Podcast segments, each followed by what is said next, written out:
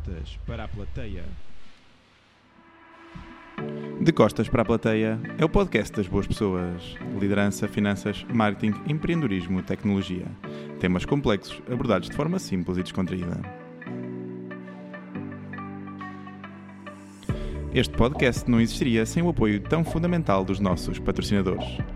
Já brindamos hoje Quinta da Minhoteira, www.quintadaminhoteira.pt a Tubion é também um dos nossos patrocinadores. Consulting Marketing Analytics sabe mais em www.2b-on.com. Marcas e publicidade é com a Laserprint. www.laserprint.pt A fábrica Coffee Roasters continua a presentear os nossos convidados com o melhor café de especialidade. Sabe mais em www.fabricacoffeeroasters.com a gigante do material duas rodas, Polispor, www.polispor.com/pt. Imigração tornada fácil, iGo Immigration. E por último, a gravação deste vídeo tem o apoio da AVK. Se vês os nossos episódios no YouTube, aproveita e subscreve o nosso canal. Deixamos ainda um agradecimento à Bibs Crew Coffee Palace, o lugar onde gravamos os nossos episódios. Bem-vindos a mais um episódio do podcast Costas para a Plateia, o primeiro gravado na incrível Bibs Crew Coffee Palace em Passo de Arcos. E a nossa convidada de hoje é a incrível Catarina Oliveira, também conhecida como Espécie Rara sobre Rodas.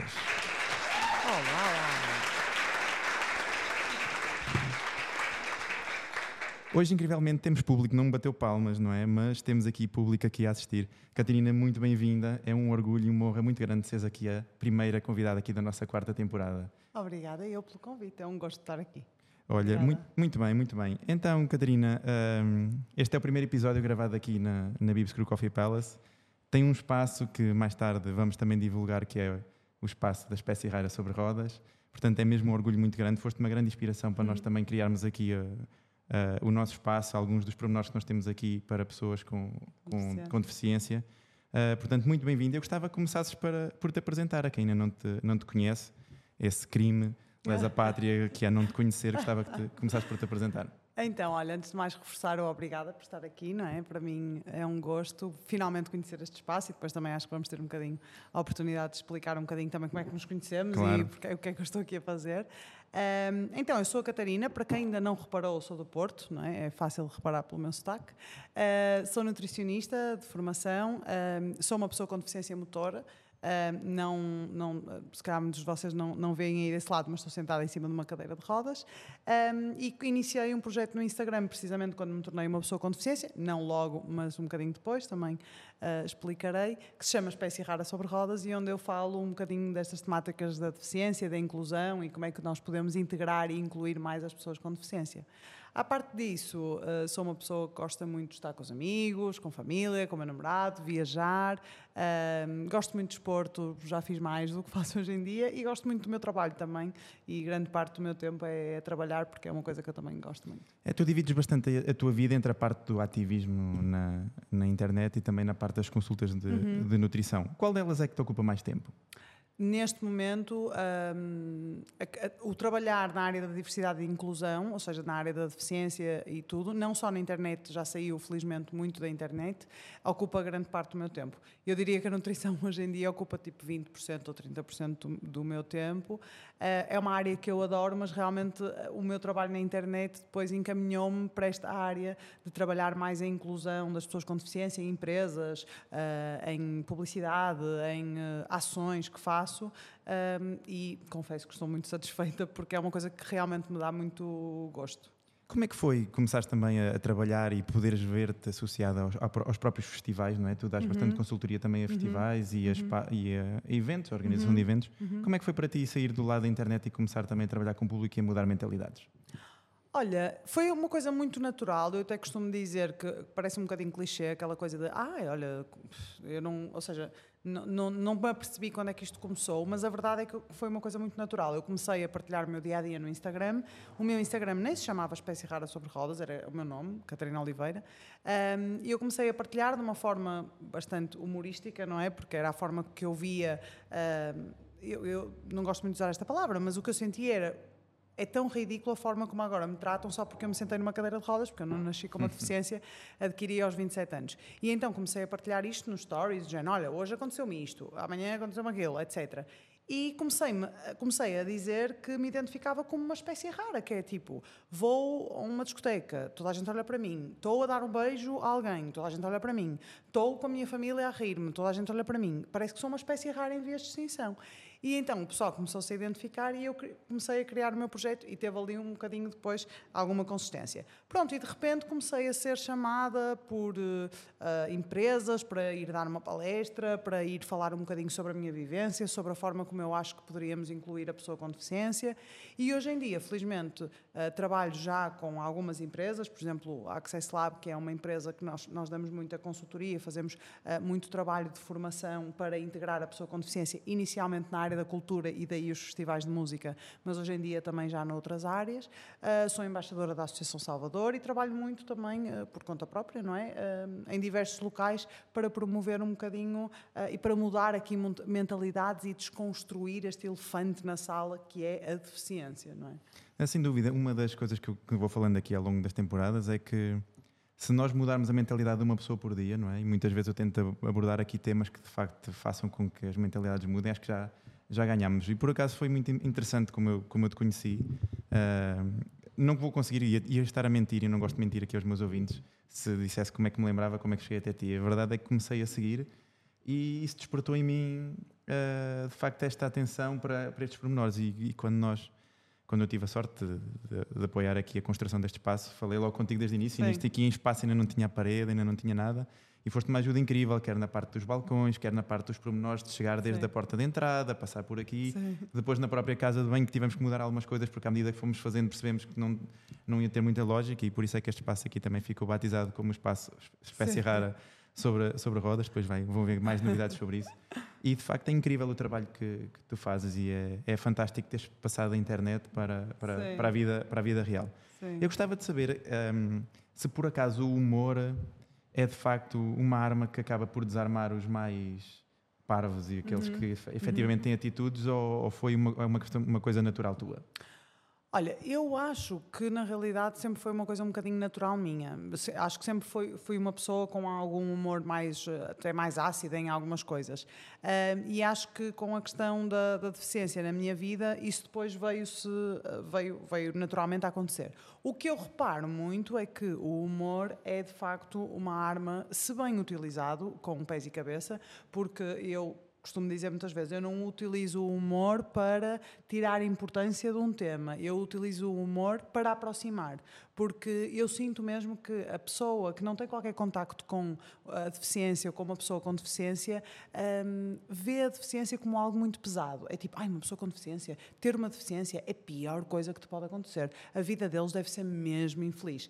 E quando tu consegues desconstruir isso, uma atitude, por exemplo, que nos diminui, um, a forma como as pessoas nos tratam, a forma infantil com que muitas pessoas me tratam, a forma de me impor ajuda sem sequer eu dizer se quer ou não ajuda, Uh, tudo isto, quando tu transformas isto numa, com uma veia humorística, eu acho que aproxima as pessoas. E eu tenho muitos testemunhos, às vezes mensagens no Instagram, de pessoas que me dizem: Olha, Catarina, vi este teu vídeo, reconheci-me nele, ou seja, eu fui essa pessoa que te está a empurrar sem sequer tu pedires, uh, e agora percebo porque é que não o devo fazer. ainda dei umas risadas. Ou seja, eu acho que o humor é uma ferramenta, se bem utilizada, muito poderosa para, para educar porque eu acredito também que nestes temas mais fraturantes, por exemplo, a questão da inclusão da pessoa com deficiência, digamos assim, em que há muita gente que não pensa, há muita gente que acha que nós não merecemos ser incluídos, há muita gente que acha que é tudo muito difícil. E eu acho que nós temos que aproximar as pessoas e temos que tentar com que as pessoas um, queiram saber mais sobre este tema, não necessariamente tendo uma deficiência, porque eu também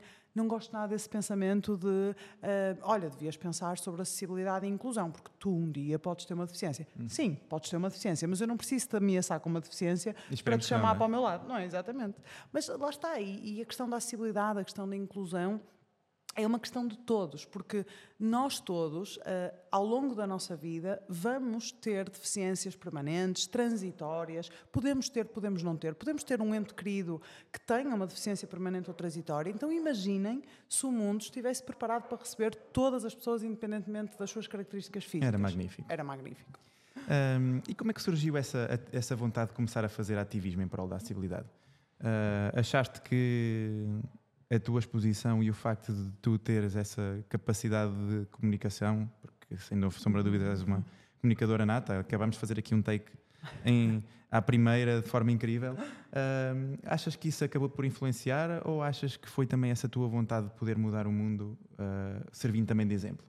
Olha, sabes que essa questão é muito interessante, porque eu própria eh, luto com pensamentos. Uh, uh, pessoais sobre esta questão do ativismo, porque eu acho que quando nós falamos de lutas uh, históricas, porque a luta das pessoas com deficiência vem desde há mesmo muitos anos, como lutas de outras minorias, nós pensamos muito, muitas pessoas pensam que o ativismo é única e exclusivamente estar na rua a reivindicar alguma coisa que é super importante e que todos nós, mediante as nossas possibilidades e as nossas vontades, devemos fazer. Mas uh, o ativismo é muito mais do que isso e eu vim a descobrir, descobrir isto quando comecei a falar sobre a, a minha vida, não é? Uh, e eu acho que o ativismo pode ser praticado, como eu já disse noutras entrevistas, à mesa do jantar. Tu hoje à noite vais jantar com a tua família, vais jantar com a tua filha e podes falar-lhe de mim, podes falar-lhe do que nós falamos aqui. Isso é ativismo, porque de certeza que a tua filha, a próxima vez que vir uma mulher ou um homem numa cadeira de rodas, com certeza vai se lembrar alguma coisa que o pai lhe disse numa perspectiva não capacitista. E isto muda eh, coisas. O, o, facto de tu teres criado uma casa de banho acessível e um sítio com, com acessibilidade pode ser que no panorama do mundo não vai mudar nada, mas vai mudar alguma coisa aqui, porque uma pessoa que vem numa cadeira de rodas e que vem aqui tomar um café e percebe que tem uma casa de banho, que é uma coisa que para quem nos está a ouvir, se calhar é, oh Catarina, é uma casa de banho. Sim, e eu conto pelos dedos das mãos os sítios onde eu consigo à casa de banho na minha cidade. Portanto, tudo isto é muito importante e, portanto, o ativismo é muito mais do que uma manifestação do que uma uh, alguma coisa que nós nós imediatamente pensamos mas isto foi uma coisa que eu também fui entendendo e fui construindo porque eu no início sou-te muito sincera que às vezes pensava caramba será que será, será que o que eu estou a fazer tem algum impacto no mundo, mesmo que o esteja a fazer de uma forma muito natural? E a verdade é que vou conhecendo espaços como o teu, vou recebendo mensagens diárias de pessoas que mudam atitudes, mudam espaços, com a minha ajuda ou sem a minha ajuda, só porque ouviram um vídeo meu no Instagram, e a verdade é que eu penso, não, caramba, isto alguma coisa está a servir. E portanto, não foi uma coisa que eu fiz com consciência, mas hoje em dia é uma coisa que eu acredito e, e, e peço muito às pessoas com quem me vou cruzando para fazerem nas, nas suas bolhas. Esta questão de. Das, uma vez ouvi uma, a mãe de um menino com deficiência brasileira que dizia a nossa capacidade de fazermos micro-revoluções. E ela chama-se Lau Isso é incrível. E é, é, incrível, ou seja, o que nós estamos a, tu, nós aqui estamos a fazer uma micro-revolução, porque nós estamos a impactar pessoas que estão a ouvir isto, que espero eu, possam impactar outras e fazer outras micro-revoluções. Portanto, acho isto muito interessante. Conceito incrível. Um, agora fala-nos um bocadinho aqui daquilo que tu, com que tu lidas do capacitismo presente na nossa, na nossa sociedade, principalmente aqui em Portugal, não é?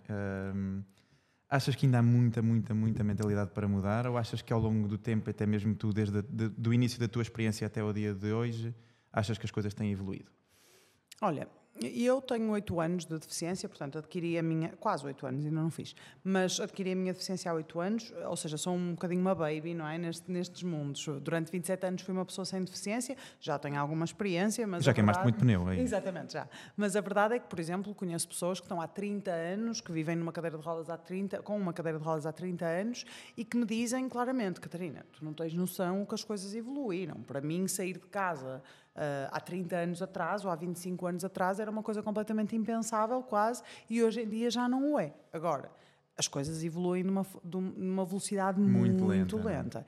E o que eu percebo é isso. Mas é assim, nós temos que entender, para eu te falar sobre isto, para eu te falar sobre o capacitismo e sobre como é Portugal, nós temos que entender também, eh, e eu recomendo sempre este livro, porque foi um livro que me impactou também muito, que se chama Pessoas com Deficiência em Portugal, e é de um sociólogo português, o Fernando Fontes, Um, e temos que entender que isto é uma questão histórica, ou seja, historicamente as pessoas com deficiência sempre foram apagadas da sociedade, seja apagadas, mesmo apagadas, e desculpem o peso deste, deste discurso, mas, mas é o que, era, é, é, basta vocês lerem e leiam esse Aliás, livro. estava na Idade Média aquelas pessoas que tinham aquele problema da língua, de não conseguirem falar, que eram assassinados, eram, sim, não é? Sim, sim, sim. Uh, depois eram vistas como maldições, depois eram escondidas em casas pelas suas famílias, isso hoje ainda acontece. Portanto, uh, todo o mundo, toda a sociedade foi construída sem a nossa presença. E, portanto, nós agora, para, para estarmos presentes, temos que, tem que haver uma reestruturação da sociedade, porque os espaços públicos não estão preparados para as pessoas com deficiência estarem lá. E se nós não estamos lá, as pessoas não estão habituadas a ver-nos, então quando nos veem e quando uh, falam connosco, é tudo muito estranho. É tipo, uma pessoa com deficiência, ui, deve deve ser um anjo, deve ser uma pessoa que eu tenho que falar com muito cuidado, é uma menina muito linda porque tem uma deficiência, as pessoas falam assim connosco. Ou então, uma pessoa com deficiência, de certeza que precisa de ajuda. Está-me a dizer que não precisa de ajuda? Não, de certeza que precisa. Ou seja, está-se a fazer de fora, está-se a fazer Exatamente. E depois, e mais, uma pessoa com deficiência a reivindicar os seus direitos, com certeza está revoltada com a vida que tem. Não, não, estamos a reivindicar um direito. Portanto, mas as pessoas não fazem por mal, mas é por isso que nós temos que falar sobre estes assuntos. E eu dou, e, e eu dou sempre este exemplo, porque foi, foi recente, nós estivemos de férias agora em Espanha, e num dia em Espanha, que é um, um, um país que, por questões de fiscalização, nem tanto de legislação, porque nós temos uma boa legislação em Portugal, mas por questões de fiscalização, ou seja, a legislação é cumprida, que muitas vezes aqui não é, eh, está muito mais preparado nas ruas para pessoas com deficiência. E nós, houve um dia que contamos a quantidade de pessoas com deficiência que eu vi nesse dia na rua em Espanha. Eh, e eu contei 35. Ou seja, e eu acho que no meu, na minha cidade, se calhar num mês, eu não vejo 35 pessoas com cadeiras de rodas, equipamentos de apoio a circular na rua. Portanto, convido-vos também a, a quem tiver nos ouvir, contem amanhã quantas pessoas com deficiência visível, porque há deficiências não visíveis, uh, vocês veem na rua. E isto não é porque nós não existimos aqui em Portugal, não é? Nós somos quase 11% da população portuguesa, segundo os é últimos censos. 10,9%. Nós existimos, nós não conseguimos é estar nas ruas. Porque olhem à vossa volta, vejam a quantidade de espaço onde eu consigo entrar sozinha na minha cadeira de rodas, vejam como é que são os pisos das vossas ruas. Pensem, se vocês me quisessem convidar para ir tomar um cafezinho na vossa casa, se eu conseguia entrar de forma autónoma. Provavelmente não. Não, é incrível. Aliás, um dos exercícios que eu tenho feito quando vou para fora, e tu és testemunha, uhum. é ver e mandar-te fotos. Pois. Olha, aqui podes vir, ali não podes pois. vir. E realmente em Espanha, a última viagem que nós fizemos foi Sevilha, eles estão, ah, muito, muito, muito estão muito à frente. Não, já que já me disseram que Sevilha. Uh, Espanha tenho tido ótimos exemplos, mas por acaso ainda no outro dia estava a falar com o meu namorado estávamos a dizer que este ano temos que ir a Sevilha. Mas também é para engraxar a tua namorada dizer que Espanha tem uns ótimos exemplos. Um, agora, eh, tem nesse seguimento e tudo, achas que cidades acessíveis é um mito ou achas que existem uma série de de bons exemplos lá fora que tornam a falta de vontade cá em Portugal mais evidente? Mito nenhum, mito nenhum. Eu acho que. Uh, acho que eu não sou, ou seja, eu não quero criar utopias. E eu sei que para nós criarmos cidades acessíveis tem que haver dinheiro. Porque tem que haver um investimento na criação de cidades acessíveis. Nós ainda agora tivemos no País Basco e, e, a acessibilidade é incrível. E eu, por acaso, até estava a falar com o meu namorado e ele estava a dizer que eles lá até têm quase uma gestão, digamos assim, eh, própria de, financeira, o que faz com que acabam, acabam por conseguir gerar mais coisas para o próprio país, digamos assim, hum. para, para, o próprio local. Ou seja, eu não estou a querer dizer que ah, vou estalar os dedos, amanhã Portugal é acessível. É preciso investimento, mas é preciso que as autarquias e os responsáveis dirijam o investimento para isso também. O que eu sinto sinto é que no meu país, e eu amo Portugal, a acessibilidade ainda é uma coisa de quinto plano. É tipo, ah, ok, se der, pensamos em tornar acessível. Se der, tentamos contornar a lei. Se der, fiscalizamos este espaço, mas não fiscalizamos o outro. Não, tem que fiscalizar todos, tem que ser uma obrigatoriedade e as pessoas têm que entender que uma cidade acessível é uma cidade para todos. Não é só para as pessoas com deficiência, é para os vossos avós, é para o vosso pai que partiu uma perna e precisa se deslocar durante um mês numa cadeira de rodas, é para o vosso filho que pode nascer com uma deficiência ou pode não nascer com uma deficiência, mas pode ter em algum... ao longo da vida. É? Exatamente. É? Portanto, a acessibilidade é para toda a gente. Não estou a falar sequer só da acessibilidade física, a acessibilidade comunicacional. Como é que nós nos comunicamos com as pessoas? Porquê é que nas escolas nós não temos língua gestual portuguesa para que nos possamos comunicar com a comunidade surda? Um, ou seja, como é que são os, os pisos para as pessoas cegas? Uh, existem guias no chão, guias podotáteis, portanto, cidades acessíveis não são utopias, não são mitos. Agora, é preciso um investimento, é preciso uma fiscalização e é preciso vontade de as criar. E eu já vi tantos casos, tantos casos, mas tantos casos, principalmente lá fora, mas mesmo aqui em alguns sítios, de sítios onde eu vou e penso, caramba, que bela acessibilidade. E noutro sítio equivalente, onde eu estou, sem acessibilidade, que me dizem, não, aqui não é possível. E eu digo, não, não, é possível. Eu estive num sítio igual a este com acessibilidade. Você é que não quer. Portanto, o não é possível, é muito mais fácil dizer que não do que eu não sei fazer, ajuda-me, vamos tentar em conjunto fazer uma adaptação razoável do nosso espaço. Por exemplo, aqui há muita coisa que não está perfeita nunca vai estar. Ali também há muita coisa que não está perfeita. Nunca vai estar. A acessibilidade é um caminho. Nós temos é que começar por algum lado. Não, sem sombra de dúvidas. Um, e agora, vamos aqui entrar aqui numa. Eu tenho sempre esta parte educacional. Como é hum. que nós conseguimos ajudar alguém sem ser negligente, sem contribuir para a insatisfação dessa pessoa, para ela se sentir ainda mais deslocada e mais afastada da própria sociedade? Olha, ótima pergunta. Acho que dessa pergunta nunca me tinham feito. Uh, então, em primeiro lugar, eu há bocado esqueci-me, mas eu acho que há muita gente, se calhar, em casa que não sabe o que é o capacitismo. Nós estamos aqui para pois, falar falamos capacitismo disso. e eu não, não defini. Mas o capacitismo é, no fundo, a, a discriminação contra as pessoas com deficiência. É um conjunto de atitudes e de estereótipos um, ehm, que, uh, ou seja, que discriminam a pessoa com deficiência e que nós muitas vezes uh, fazemos e perpetuamos uh, sem essa consciência. E um desses estereótipos e desses estigmas que leva a discriminar a pessoa com deficiência é a ideia de que a pessoa com deficiência, e isto vem mais uma vez uma questão histórica que eu não teria tempo de vos explicar, mas só para vocês entenderem, a pessoa com deficiência ainda é vista numa perspectiva muito assistencialista, muito caritativa, muito paternalista, como quem? Tu existes neste mundo, Catarina, com a tua deficiência, e tu vais conseguir navegar neste mundo não segundo a tua narrativa, mas segundo a narrativa que eu quero construir para ti, eu, pessoa sem deficiência, e segundo o que eu te possa ajudar. Portanto, tu vives aqui segundo a minha ajuda e nem tens direito a dizer que não queres a minha ajuda, porque tu precisas de ajuda. Isto é uma ideia que paira no ar sobre as pessoas com deficiência, que são muitas vezes vistas como inferiores. E, e por isso, as pessoas acham que ajudar-nos é ser assistencialista connosco. E por isso a tua pergunta é muito interessante, porque muitas pessoas me perguntam: Ó oh, Catarina, estás sempre a falar da ajuda, mas então eu não posso ajudar o outro? E eu, claro que podes. Aliás, nós devíamos ajudar muito mais uns aos outros. Agora, nós temos que pensar o que é que tu entendes por ajuda. Tu entendes por ajuda, vês-me a circular na rua ou num shopping, como já me aconteceu a mim, e começares-me a empurrar a minha cadeira, a empurrar a minha cadeira sem eu te pedir.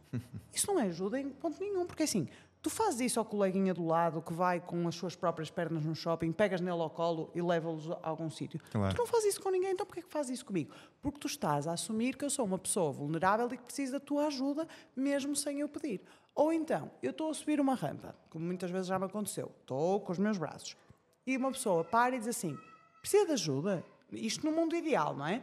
Precisa de ajuda e eu até posso dizer: não, obrigada, estou bem. Até quero fazer exercício, até quero subir aquela rampa sozinha, porque sei que posso. E a pessoa vai à sua vida e eu sigo. Mas nunca é isto que acontece. Ou começam-me a empurrar e muitas vezes até me desequilibram porque eu estou a fazer determinada força. Ah, e, portanto, esta imposição de ajuda é que é muito chata para nós. A questão de as pessoas assumirem que nós precisamos sempre de ajuda, não ouvirem a nossa resposta e a nossa vontade ignorarem, é? e ignorarem. E, e, depois também, uma questão muito interessante, que acho que vai responder ainda melhor à tua pergunta, que é, as pessoas acham que ajudar-me é ajudar-me com as suas próprias mãos. Ou seja, as pessoas não entendem que ao criarem um ambiente acessível, por exemplo, um ambiente com uma rampa, onde eu possa entrar e sair de forma autónoma e independente, onde uma cadeira motorizada possa entrar e sair de uma forma autónoma e independente, é muito melhor do que vocês, com as vossas próprias mãos, pegarem ao colo e ajudarem-me a seguir a subir escadas, não é? Até porque não conseguem fazer isto com uma pessoa, por exemplo, com uma cadeira de rodas motorizada. Claro. Portanto, aqui nós temos que pensar o que é que vocês entendem por ajuda, não é? Que não é a verdadeira ajuda, não é? E tu achas que por a falta de representatividade de pessoas com deficiência em cargos que efetivamente podem fazer a diferença uh, na tomada de decisão, achas que é uma problemática que, sem sombra de dúvidas, não ajuda? Sem dúvida. Eu acho que a, a representatividade da pessoa com deficiência na sociedade em si em primeiro lugar, como nós falamos anteriormente, os espaços públicos não estão preparados para nós, portanto, nós não circulamos. Tu não vais a um supermercado e vês uma pessoa com deficiência visível a atender-te, ou é muito raro. A tua filha na escola, será que tem algum professor com deficiência uh, ou uma professora com uma deficiência visível? Já foste a um médico que tem uma deficiência visível? Já viste um político? Por acaso conheço dois, mas já viste um político, dois enquantos, uh, com uma deficiência visível? Portanto, não há pessoas com deficiência na sociedade visíveis, ou há, mas muito poucas, muito porque os espaços não são preparados para elas estarem. As escolas, as universidades, as famílias, e portanto tudo isto é uma, uma, é uma bola de neve. Depois há outra questão, que é empresas, locais, hum, pessoas, hum, tomadores de decisões, hum, zonas onde, espaços onde se tomam decisões. Ah, nós integramos pessoas com deficiência, nós temos pessoas com deficiência cá. Sim, aonde? Tu vais ver numa empresa, quantas e quantas empresas, sim, nós integramos pessoas com deficiência. Boa, melhor que nada, estamos, estamos a começar. Mas onde é que estão essas pessoas com deficiência? Elas têm possibilidade de progressão na carreira? Elas têm possibilidade equitativa de progressão na carreira? No vosso board, na vossa administração, os vossos CEOs, algum deles tem uma deficiência? É que nós ainda estamos um bocadinho lá atrás. Algum deles é uma mulher, às vezes, ok. Agora, algum deles é uma pessoa com deficiência e uma mulher com deficiência. Ou seja, ainda há aqui um caminho muito forte de uh, ter pessoas com deficiência, ok, mas ter pessoas com deficiência também com capacidade de tomada de decisão, muitas vezes nas, uh, nas decisões de uma empresa, de um espaço, de um, de um sítio. Isso é muito importante e acho que para aí ainda temos que correr um bocadinho. Correr muito, não é? Quem corre, um... não é? Porque eu não corro. Ah, às vezes também vais a correr. É. Depende depois da rampa, não é? Um, achas que os apoios sociais ou as medidas de apoio ao emprego e formação profissional e os próprios benefícios sociais e fiscais, achas que são suficientes em Portugal ou até essas medidas também mereciam sofrer aqui uma, uma reviravolta e um ajuste? Olha, eu acho que eu acho que nós estamos a melhorar. Nós temos a estratégia agora nacional de inclusão da pessoa com deficiência. Nós estamos a melhorar uh, nos apoios que, que, se dão às pessoas com deficiência muito embora eu gostava de deixar claro que uh, os apoios, os benefícios fiscais, uh, as prestações sociais de inclusão, uh, as cotas de emprego, tudo isto são formas de discriminação positiva. São formas de discriminação necessárias, ou seja, discriminar é deixar à parte, a partir do momento que eu tenho uma cota de emprego só para mim, eu estou digamos assim, muito entre aspas, estou a fazer aspas, à parte de uma forma positiva, não é uma medida ideal, não é isto que nós queremos. Nós não queremos cotas para diferentes seres humanos. Nós queremos que todos os seres humanos tenham a garantia que Nas mesmas tenham, condições. É? Exato, e que tenham um processo de seleção equitativo. E isto não se passa. Portanto, todas estas medidas são necessárias, ou muito necessárias, a meu ver, opinião de Catarina. Mas não, não é o que nós queremos almejar, não é? Portanto, eu acho que em Portugal nós temos feito um trabalho, por exemplo, a prestação social de inclusão, que é uma prestação que se dá às pessoas com deficiência mediante o grau de incapacidade, para quê? Para que possamos colmatar os, o, ou seja, a falta de acessibilidade a todos os níveis que nós temos no dia a dia e muitas vezes as pessoas não entendem isso e eu gosto de dar um caso prático. Vocês, se calhar, muitos de vocês conseguem tranquilamente apanhar um transporte público para o vosso trabalho, que se calhar, eu nem sei quanto é que está o bilhete de autocarro, porque não ando de autocarro há muitos anos, mas um bilhete de autocarro que não fica ao mesmo do que o combustível do meu carro, de certeza, não, para ir para aqui ou para ali. Eu não consigo sair tranquilamente da minha casa ir por um passeio acessível até uma paragem de autocarro acessível. Eu não faço ideia se a rampa do autocarro não vai estar avariada como está 1500 vezes e eu não faço ideia se onde eu vou sair para o meu trabalho também tem um percurso acessível para chegar ao escritório. Portanto, eu muitas vezes tenho custos extra, quer seja médicos, mas muitas vezes não são médicos, são de acessibilidade. Dia dia, porque é? tenho, porque sou uma pessoa com deficiência. Portanto, eu acho que em Portugal nós temos bons apoios, bons benefícios, acho que há muita coisa a melhorar. O que eu acho é que há muita burocracia. E eu gostava só de deixar este exemplo que as pessoas não têm noção. Mas pessoas com deficiência, com estado de multiusos, ou seja, de incapacidade acima de 60%, podem pedir pela Segurança Social ou pelo IFP, se estiverem a trabalhar ou a estudar, produtos de apoio, como por exemplo uma cadeira de rodas. A minha cadeira de rodas é ativa e custa para cima de 5 mil euros, uh, muitas custam muito mais, as cadeiras motorizadas, e nós podemos pedir, é completamente comparticipado. A questão é que demora. Eu esperei pela minha primeira cadeira de rodas dois anos e eu gostava de, de vos uh, convidar a fazer um exercício. Uma criança de 8 anos que está em crescimento e que está à espera de uma cadeira de rodas, porque utiliza a cadeira de rodas, se ela espera dois anos, ela recebe a cadeira de rodas com 10 anos. Vocês conseguem imaginar que uma criança com 8 anos é diferente de estatura que uma criança com Claro, 10 não anos. tem nada a ver, o que é não que é? vai acontecer? Já não vai precisar daquela cadeira de rodas. Portanto, ainda há muita burocracia na atribuição de produtos de apoio e isso sim é uma coisa que eu, que eu acho que precisa urgentemente mudar. É, eu estou-me a lembrar também essa questão das cotas, às vezes acaba por ser pernicioso, não é? Porque os espaços têm cotas, mas depois como é que tu chegas lá para entrar? Claro. Em rampas, é escadas, não Claro. tem Sim, sim. acessibilidade, tem as cotas, mas é impossível lá Sim, chegar. sim, e não é só isso, é, no- nós não podemos só querer uma cota. Ah, olha, preenchemos as cotas, temos pessoas com deficiência aqui na empresa, sim. E essas pessoas, lá está, onde é que estão? Estão no andar de baixo, estou a, estou a fazer coisas figurativas, mas estão no andar de baixo quando todo, todo o resto da empresa circula em todos os andares, têm um ambiente inclusivo entre a equipa, ou seja, os colegas promovem a inclusão daquela pessoa na sua equipa ou estão completamente à parte? Ahm, como é que aquelas pessoas. Eu uma vez recebi uma mensagem de uma, de uma senhora que eu não conheço no Instagram que me eh, chocou muito porque ela tinha entrado, tinha arranjado emprego finalmente e ela já não era. Ela tinha mais de 40 anos, mas tinha arranjado emprego finalmente. eh, entrou numa, numa cota, não é, de, de uma empresa e teve que deixar de trabalhar. Porquê? Porque não tinha, ela morava numa aldeia, não tinha um transporte público acessível para ela ir para, Para o trabalho é? e então pagava táxi e basicamente todo o ordenado dela Era em para o táxi. Então teve que se despedir, submeter-se a uma pensão, eh, pronto, por invalidez ou lá o que era, ehm, porque não conseguia trabalhar. Ou seja, Os não táxis é que basta... ficaram tristes com isso, não é? E, ou seja, não basta nós pensarmos, temos cotas, está tudo resolvido. Por isso é que eu digo, as cotas são uma solução inicial para nós começarmos a conseguir integrar a pessoa com deficiência no mercado de trabalho. Hum, vamos entrar agora aqui um bocadinho aqui no campo da, da saúde mental. Achas que uma pessoa com, com deficiência tem um risco acrescido na parte da saúde mental? Ah, eu acho que sim. Eu acho que cada vez mais, felizmente, se fala da questão de saúde mental. É uma questão que nós, eh, e eu, nas minhas consultas de nutrição, vejo muito isso. eh, tenhas deficiência ou não, a saúde mental das pessoas está eh, descontrolada em muitos, em, muitos, em muitos casos, porque o mundo nos está a obrigar um bocado a isto. É tudo muito imediato, é tudo muito volátil, é tudo muito comparação com o outro. Nós estamos no- eu acho que nós estamos numa época cada vez mais, por muito que se fale do calm down, pessoal, não precisamos de ser todos super produtivos a toda a hora, já se fala em semanas de quatro dias de trabalho, mas eu acho que as pessoas estão, estão a ficar eh, muito desorientadas. Completamente. E, e eu acho que a saúde mental, felizmente, fala-se cada vez mais e tem-se tido uma atenção cada vez mais, eh, cada vez maior, mas a verdade é que as pessoas com deficiência, por tudo isto que nós falamos, têm, são muito mais vulneráveis a, à solidão, não é? Que depois leva a imensos, eh, a imensos problemas de saúde mental, ou não, mas pode levar, e, e sabe-se que sim.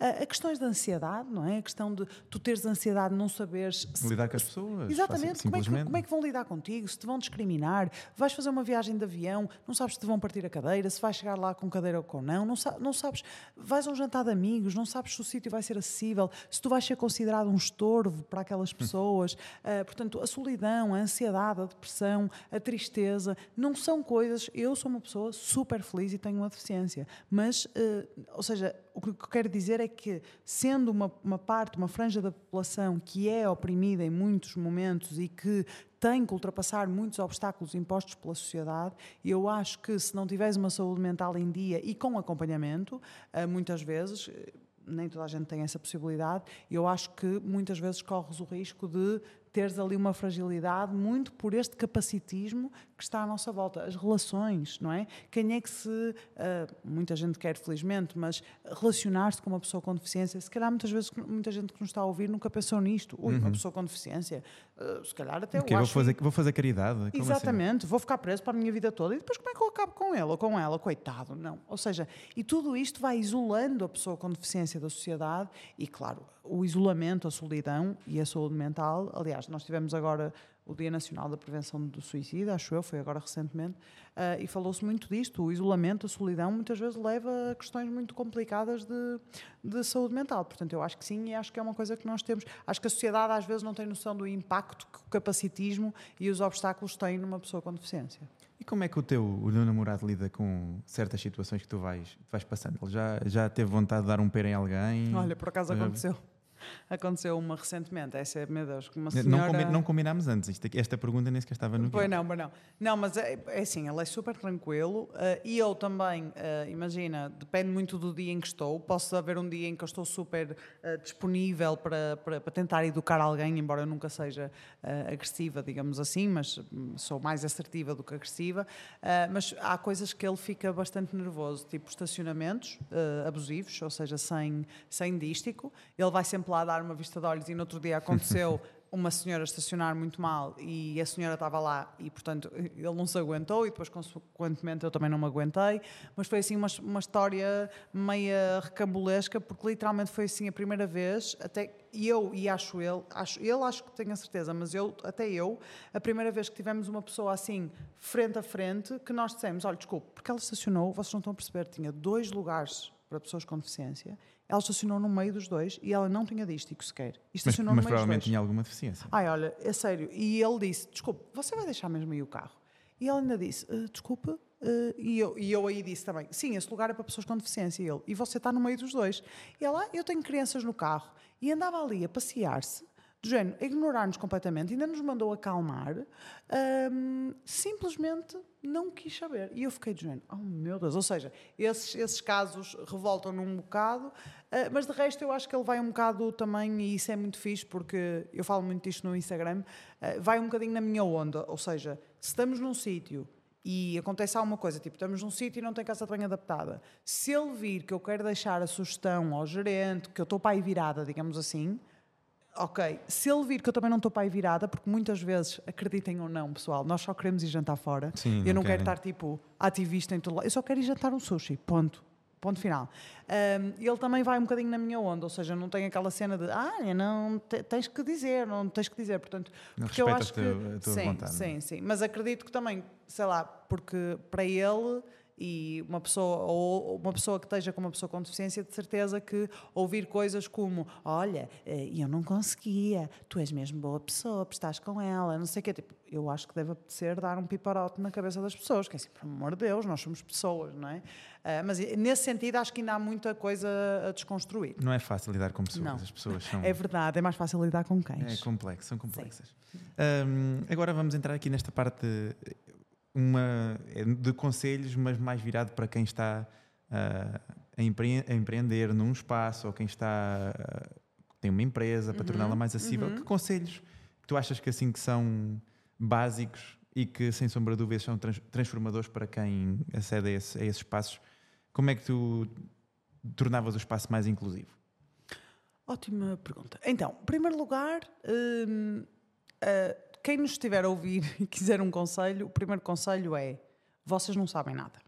Não sabem, vocês não sabem, ok? Portanto, estou-vos a informar que vocês têm que entender que não sabem nada. É verdade, é e, verdade. Pá, nem eu sei, há muita coisa que eu não sei. E depois, uh, o segundo conselho, que não é um conselho, mas é já um aviso: o caminho para um sítio completamente acessível não é imediato. É um caminho que se constrói. Porquê?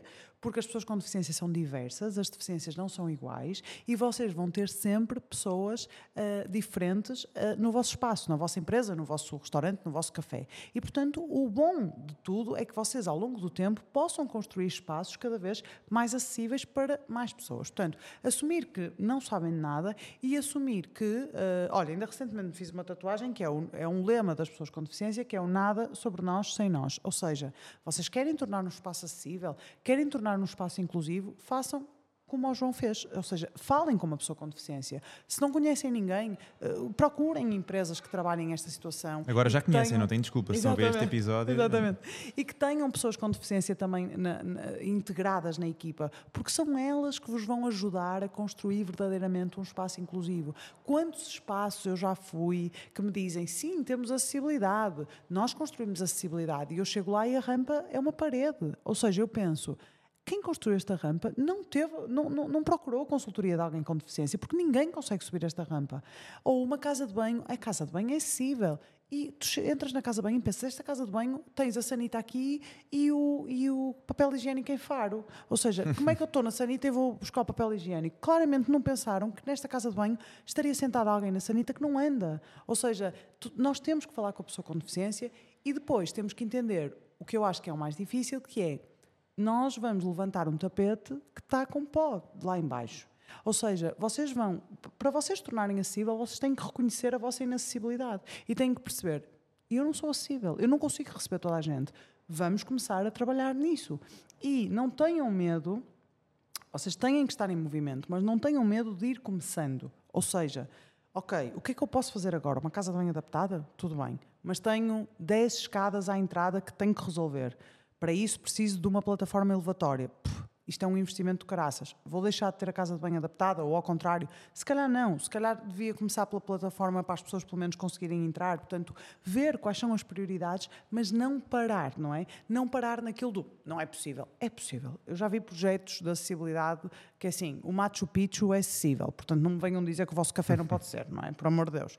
Ou seja, é preciso uma humildade de reconhecer que somos inacessíveis, é preciso uma humildade de reconhecer que não sabemos e é preciso vontade de não por caridade, mas por inteligência, perceber que queremos a pessoa com deficiência no nosso espaço. Porque a pessoa com deficiência é um cliente, a pessoa com deficiência é um trabalhador e a pessoa com deficiência aporta valor a qualquer espaço como qualquer outra pessoa.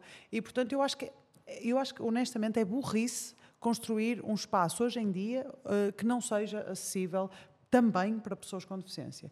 E, pá, consumam conteúdo de pessoas com deficiência, falem com pessoas com deficiência, contratem pessoas com deficiência e construam com pessoas com deficiência. Eu acho que isso é o melhor e é o que se faz menos. É tipo, o que eu continuo a ver é projetos sobre a deficiência onde eu penso, e a pessoa, não, não vejo aqui ninguém com deficiência. ah, Pois, mas nós temos o pai do tio, do primo, do gato, do senhor com deficiência que está aqui connosco. Não, mas e a pessoa com deficiência? Claro. É isso. Uh, e achas que o próprio Estado, nessa parte de apoiar as empresas, também está a falhar? Porque, sem sombra de dúvidas, se calhar uma casa de banho é mais fácil, mas essa questão do Sim. apoio às escadas, achas que o próprio Estado devia promover isso, quer com fiscalização, quer com apoios? Olha, eu acho, eu confesso que não estou uh, super dentro disso. Eu sei que existem apoios, por exemplo, pelo IFP, uh, apoios de, adapta de desculpem, acessibilidade no local de trabalho, ou seja, imagina, imagina que tu queres contratar uma pessoa com deficiência, que até pode preencher uma cota ou não, existem, tu podes candidatar a apoios de adaptação do local de trabalho um, e, e, esses apoios são, são, são, dados, não é? O problema que eu muitas vezes me, me deparo, eu não, mas de pessoas que me reportam, é mais uma vez a morosidade. Ou seja, tu até queres contratar o trabalhador, mas para isso precisas de tornar o teu local de trabalho acessível, candidatas-te a um apoio e há uma morosidade na atribuição desse apoio e, portanto, aquele trabalhador fica ali meio em suspenso, mas tu precisas de alguém naquele cargo, não é? Portanto, eu acho que o nosso Estado tem que ser mais célere nestas coisas, de dar apoio. Eu sei que não é fácil, há apoios para muita coisa, é preciso. Mas nós não temos uma sociedade acessível. Nós só vamos começar a ter mais pessoas nos sítios e, consequentemente, mais acessibilidade se houver aqui um push, não é? Digamos assim, um, um apoio, um, um, impulso para, para tornar os sítios acessíveis. Portanto, eu acho que tem que haver menos. menos tem que ser menos demorado. Tudo isto tem que ser acelerado, como a atribuição do atestado multiusos, a atribuição dos produtos de apoio e a adaptação de postos de trabalho também tem que ser coisas mais uh, céleres. Porque, na teoria, um, está lá, ou seja, tu vais ler e existem apoios, existe, mas a verdade é que, pelo menos a mim, que me chega aos casos, um, quando me falam, falam, há muitos casos positivos, mas o que me dizem é as coisas demoram muito, ou seja, demoram e as vidas das pessoas não param, não, não é? param, quer dizer, não podem ficar congeladas à espera. É isso, é isso. Bem, vamos entrar aqui agora no momento desta quarta temporada. É o primeiro episódio da quarta temporada, portanto vou apresentar aqui um momento. Basicamente era se pudesse escolher um superpoder, qual é que tu escolhias e como é que o usarias no, no teu dia a dia? Vou dar aqui alguns segundos, esta aqui não estavas a contar. Ai não, um superpoder. Ah, eu acho. Eu, eu adorava ter um superpoder de Quer dizer, é dois, tenho que escolher Dar um, chapadas invisíveis. Um. Isso era bom. Não, eu acho que adorava ter um superpoder, mas este, superpoder era mesmo, era mesmo super poderoso, que era tipo, todas as pessoas com quem eu falasse, só para ser um bocadinho mais real, para não ser de repente toda a gente no mundo, mas todas as pessoas com quem eu falasse, uh, a oportunidade de estar ali a falar com ela ia automaticamente desconstruir todo o capacitismo dela na cabeça. Ou seja, aquela pessoa, quando saísse da minha conversa, ia sair uma pessoa não capacitista. E, portanto, ia naturalmente ter na sua cabeça a cena de integrar a pessoa com deficiência. E, portanto, eu acho que isto ia ser uma bola de neve tão fixe que rapidamente o mundo ia se tornar ia todo mudar, acessível. É? Claro, com outro superpoder era tipo estalar o dedo, imagina, em todos os sítios que eu estava fazia assim e ele era todo acessível. Ah, muito bem. Tu é que pediste superpoderes. Gostei, gostei, gostei. um, chegamos aqui então agora aqui ao fim. Não sei se queres deixar aqui uma mensagem final aqui aos nossos, aos nossos ouvintes. Olha, acho que falamos de basicamente tudo e eu acho que a mensagem final que eu gostava de dizer é o que eu digo sempre. Eu percebo que para muitos de vocês a deficiência seja um assunto constrangedor, um assunto difícil, um assunto pesado, que vocês nem querem saber, uh, se calhar não têm contacto com ninguém com deficiência, se calhar evitam esse contacto, mas a deficiência faz parte da diversidade humana. Nós somos todos super diversos. Eu acho que a maior estupidez do mundo é, foi nós termos criado uma norma para o ser humano, porque e eu não vejo ninguém igual a ninguém, muito menos pessoas com deficiência. E ainda bem se não era uma seca, não é? Exatamente.